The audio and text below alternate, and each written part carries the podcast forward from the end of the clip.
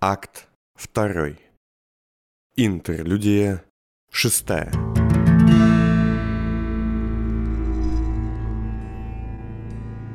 Арсен Тос медленно, но уверенно шагал по улицам центральных ярусов Первого кольца. Каждый раз, когда он входил в стену тумана, который служил здесь своеобразной границей районов, он морщился и замедлял свой шаг еще сильнее. Глаз его и без того работающий не очень хорошо – в плотной туманной завесе становился полностью бесполезным. А темные очки, которые Тос носил на лице, чтобы скрыть увечья и нелегальный протез, уж точно не улучшали видимость. Несмотря на то, что быт и ритм жизни Первого Кольца были ему хорошо известны, Тос все же время от времени немного терялся.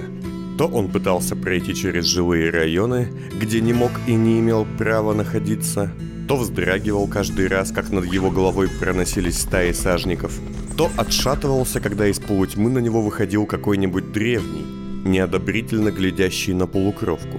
В каждом из них то сумерещился лорд-секретарь, протягивающий к нему руки и навечно лишающий его глаз.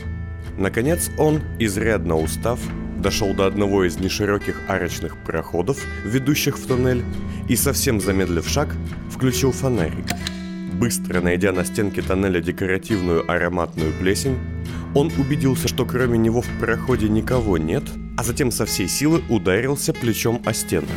Размазав плесень по серому пальто, сшитому на армейский манер, он для верности упал на мостовую и с трудом заморался, ища грязь на вечно стерильных камнях местных улиц. Затем он встал, шагнул было вперед, но остановился и хорошенько приложил себя по лицу своим же кулаком. Лишь затем он вышел из тоннеля и оглядел большое каменное здание старой оперы. Да, архитектора точно мучили кошмары. Опера была черным гранитным клубком с прожилками из корней, которые одновременно украшали фасад и служили своеобразным крепежом и опорой для стен. Во все стороны от здания отходили кривые каменные колонны, а арки и порталы, украшенные шипами и небольшими статуями, делали все строение похожим на огромного голодного паука, распахнувшего жуткую пасть. К этой самой пасти Тос и зашагал по бесконечно длинной каменной лестнице. На массивных воротах висела табличка на чистом слоге. Вход запрещен. Идет реставрация. Тос остановился, занес руку для стука и справа и слева из-за колонн вышли двое человек в черных масках и одеждах с капюшоном. Я к меценату от господина командора. Люди переглянулись, затем кивнули и провели Арсена внутрь.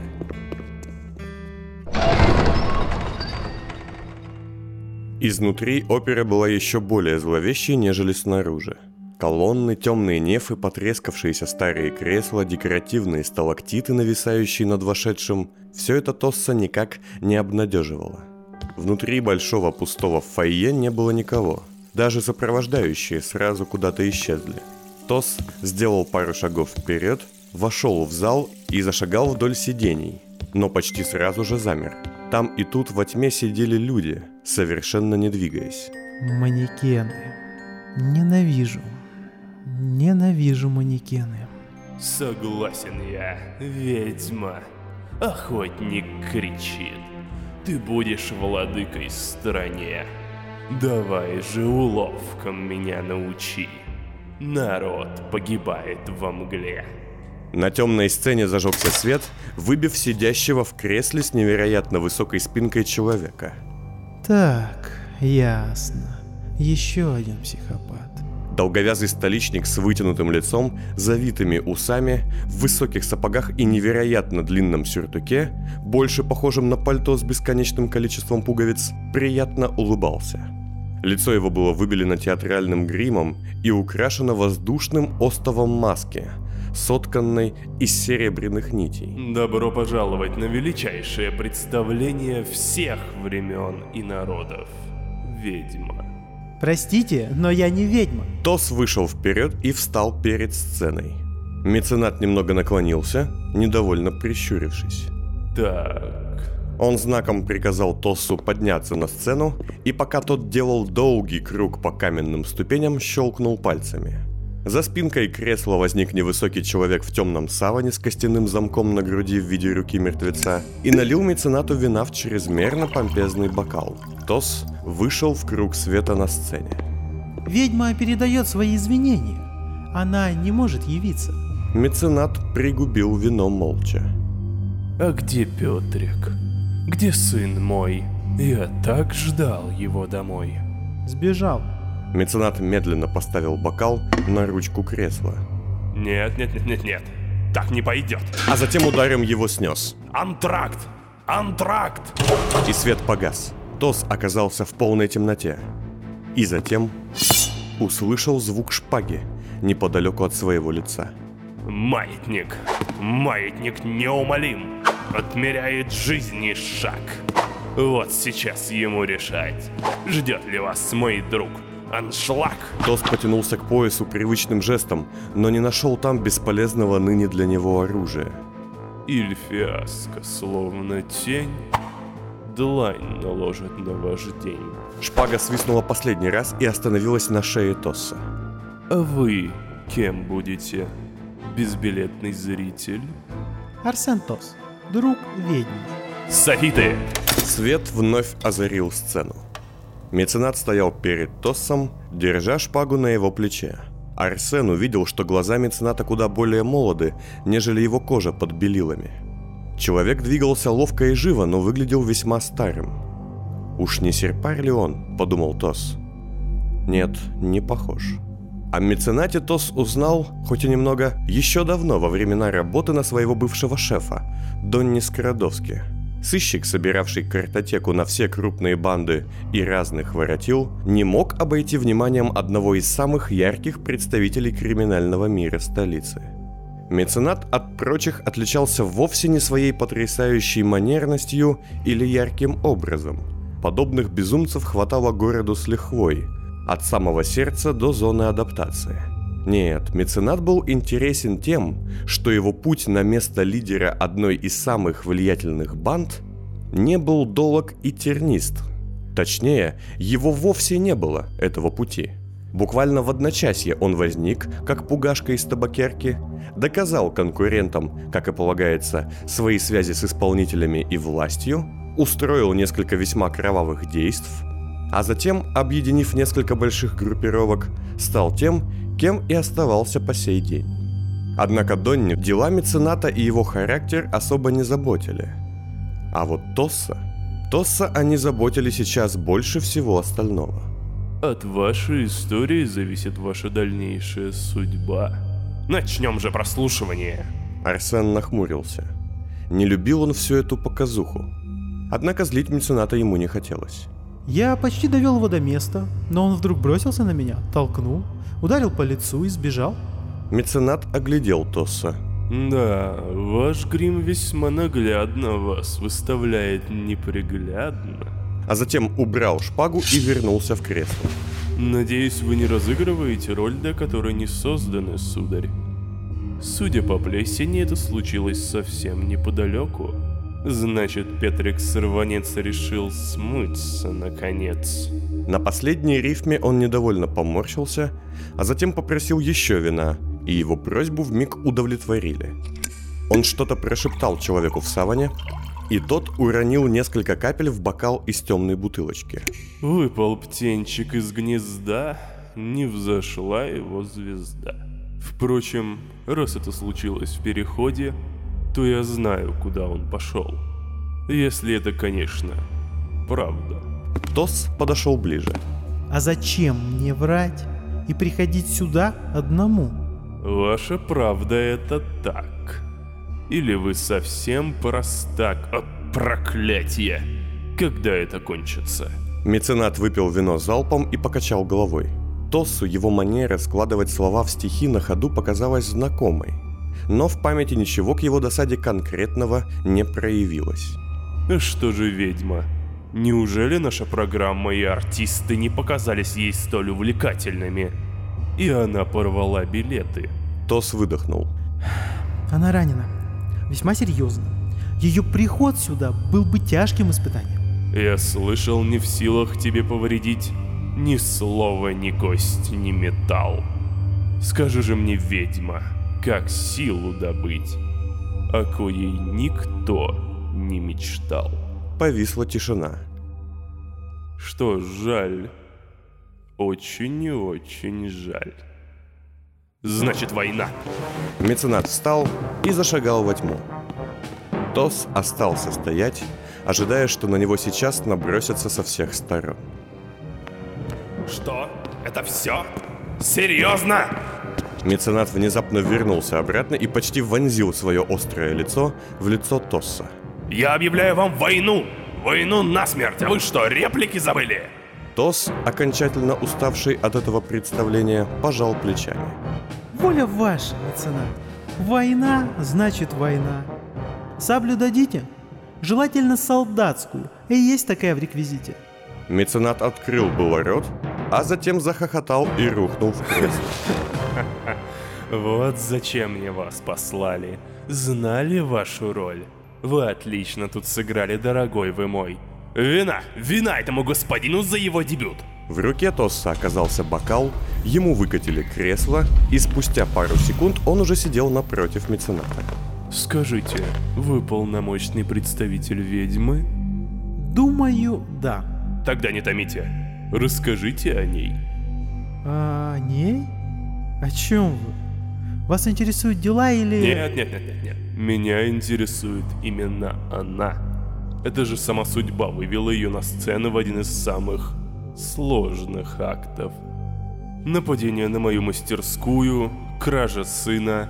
Разве не является это потрясающей завязкой? Арсен не совсем понимал, что меценат хочет услышать, но оценив всю ситуацию, его нервозность и явное безумие, все же решил подыграть. Ну, я попробую. Следующие полчаса Арсен сбивчиво рассказывал меценату о Даре, стараясь не сболтнуть лишнего, но при этом утолить легко ускользающее любопытство лидера театралов. Что же, очень много драмы для несчастной юной мамы. Сказал меценат, когда Тос закончил описывать Дару. Простите? Арсен насторожился. Про сына он точно не обмолвился ни словом. Мама, мать, ведьма. Любая ведьма должна стать матерью. Так гласят все легенды. Вы не знали? Тос опять молчал. Меценат встал. Война все же будет, но пострадать в ней могут не все. Я хотел бы сделать ведьме одно невероятное предложение. Но, видимо, сама судьба свела меня с вами, любезный. Раскинув руки, он поклонился невидимой публике и вышел на край сцены, спиной к Тосу. Судя по тихим звукам шагов, из зала оперы тотчас же вышло много людей, и они остались вдвоем. Представьте, мой друг, затравку для пьесы. Один господин в прошлом знатный повеса, а ныне главарь потрясающей труппы, чьи зрители, правда, все чаще лишь трупы. Случайно ошибся, случайно попался. И с волей свободной случайно расстался. Тос вздохнул и выпил остатки вина. И вот обезуемый темную силой, что угрожает расправой, могилой, тот господин против воли своей на смерть отправляет сынов и друзей. Меценат обернулся. Ну как же судьба благородна бывает, воистину так это каждый признает. И на пути у лихого повесы встает героиня чарующей пьесы. Однако у автора много идей, он полон интриг и разных затей, и сводит он вместе не с ведьмой по весу, а с юным охотником и тайны завесу приоткрывает для нас чуть едва ли. Скажите мне, Тос, вы ту пьесу читали? Тос покачал головой. Почему вы все время говорите стихами? Это не важно. Считайте частью моего образа эту обременительную причуду. Лучше поговорим о вас. Я вижу, друг мой, вы влюблены. Влюблены дольше, чем даже знаете леди-ведьму. Вы готовы ради нее на все. Вплоть до прихода безоружным, в логово сумасшедшего рифмоплета. Тос встал. Я, признаюсь, немножко потерялся в ваших... А ну сядь! Я не закончил! Тос рухнул в кресло, словно крик его уронил. Мое предложение очень простое. Ведьме нужен ее ребенок, и меценат знает, где он. Вот с чего мне вам верить? Родимых пятна вокруг глаза четыре. Ожог на руке и притом весьма грубый. От крика ломаются стекла в квартире. И раньше, чем нужно, прорезались зубы. Тос тут же вспомнил слова Эдны Кропоткиной, которые она сказала во время беседы с Дарой после захвата шагохода. Шрам у него на правой руке, как от ожога. Да вокруг левого глаза четыре родинки, аккурат квадратом. И кричит так, что кровь из ушей чуть не хлещет. Вот и все. Тос не показал удивления. Этого мало. Где он? Эй, эй, вы перелистываете пьесу слишком быстро. Пока у меня совершенно бессовестный контракт с мрачными господами, которые и вынуждают нас проводить ряд манипуляций, в том числе и планировать нападение на хранилище банка, я буду молчать. Хотя мне эта роль, признаться, не под амплуа. Да и вам ваша роль несостоятельного влюбленного тоже. Вы что, меня вербуете? Нет, я предлагаю роль. А знаете почему? Потому что вам плевать на повстанцев, на заговоры на нас и на командора. Вам не плевать только на ведьму. Как и мне. Меценат взял Тосса за подбородок и заглянул ему в глаз. Вы можете покорить ее, очаровать, если принесете на блюдечке армию в виде театралов и ее собственного малыша. Но этого не случится, если я буду мертв. А я буду мертв, если ведьма не явится ко мне и не снимет проклятие. А вы не доставите мне меморий, который лежит в хранилище. Тос вырвался из его рук и снова встал. Вы с ума сошли? Какое еще к праху проклятие? А это, мой друг, забота не ваша. А то в голове заварится каша. Тос взялся за виски. От речи мецената его голова жутко разболелась. Еще раз, без стихов и метафор. Что вы хотите лично от меня? Хотите завоевать доверие и любовь ведьмы? Верните ей ребенка. Но для этого вам нужно мое доверие. Хотите завоевать мое доверие? Приведите ее ко мне, чтобы она избавила меня от тьмы, охватившей мое тело. А что с командором и сопротивлением? О, вот здесь сложнее. Поймите меня. Меня ограбили, украли сына, в которого было вложено много времени и сил. А затем плюнули мне в лицо, прислав вместо моего схемотехника и ведьмы какого-то... В общем, постороннего человека.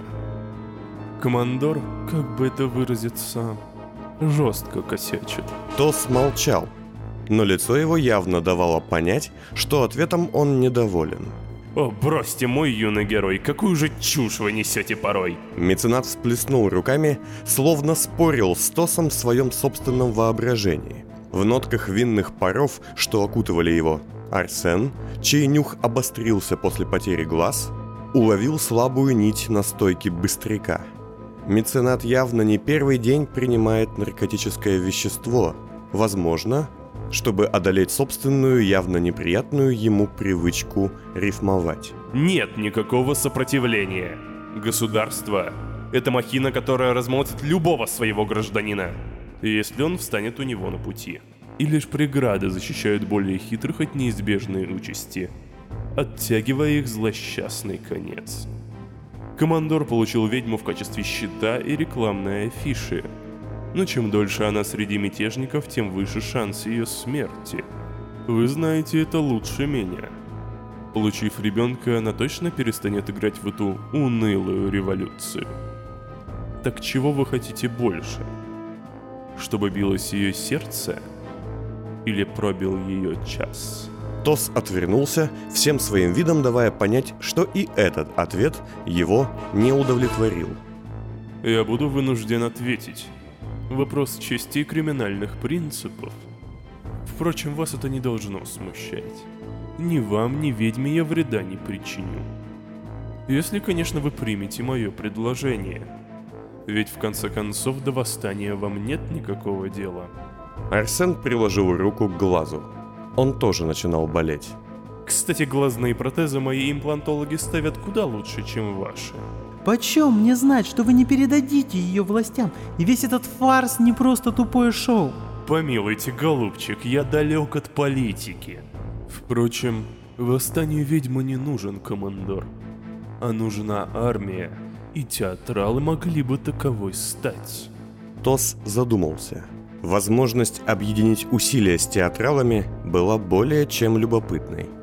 Я вижу, хотел бы сказать по глазам, но это будет бестактно с моей стороны.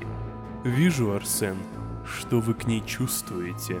И поверьте мне, я знаю. О, как я знаю! О том, что это такое. Желать быть женщиной, что даже не глядит на вас. Но вы можете все исправить. Без обмана, без интриг. Меценат ходил по сцене, размахивая руками, а затем вдруг подскочил к Тосу, заставив его дернуться. Арсен подумал, что будь у него сабля и умение ею владеть, меценат уже был бы мертв. Арсен, вот вам мое предложение. Вы даете мне меморий, что украдут ваши люди, и ведьму, всего лишь на беседу, клянусь своим сердцем. А я даю вам ее сына, и ей свою небольшую театральную армию. Мне дорога лишь моя жизнь. Я дам вам фору в пару дней, и не начну войну с вашими людьми только потому, что доверился вам. Теперь вам решать, как пьеса пойдет дальше. Тос выдохнул Я подумаю. и зашагал к выходу. И подумав, поймете, что говорить командору о сути нашей беседы не стоит. Правда? Итак, охотник наш под звук оваций уходит в город декораций. В любом случае, надеюсь, Петрик не отправился в хранилище с ведьмой. Арсен замер лишь на секунду, но этим с лихвой выдал себя. Поняв, что лгать уже смысла нет, он, не оборачиваясь, спросил. А это еще почему? Ну потому что поход в хранилище может быть угрозой моей жизни. А я своих актеров, особенно тех, кому досталась роль моих детей, учил играть максимально безопасно для меня самого. Стоит возникнуть опасности для моей персоны, и Петрик не подведет меня. Теперь Тос обернулся. Но ведь нам незачем переживать. Ведь маленький Петрик решил убежать. Арсен Тос молча и быстро зашагал на выход.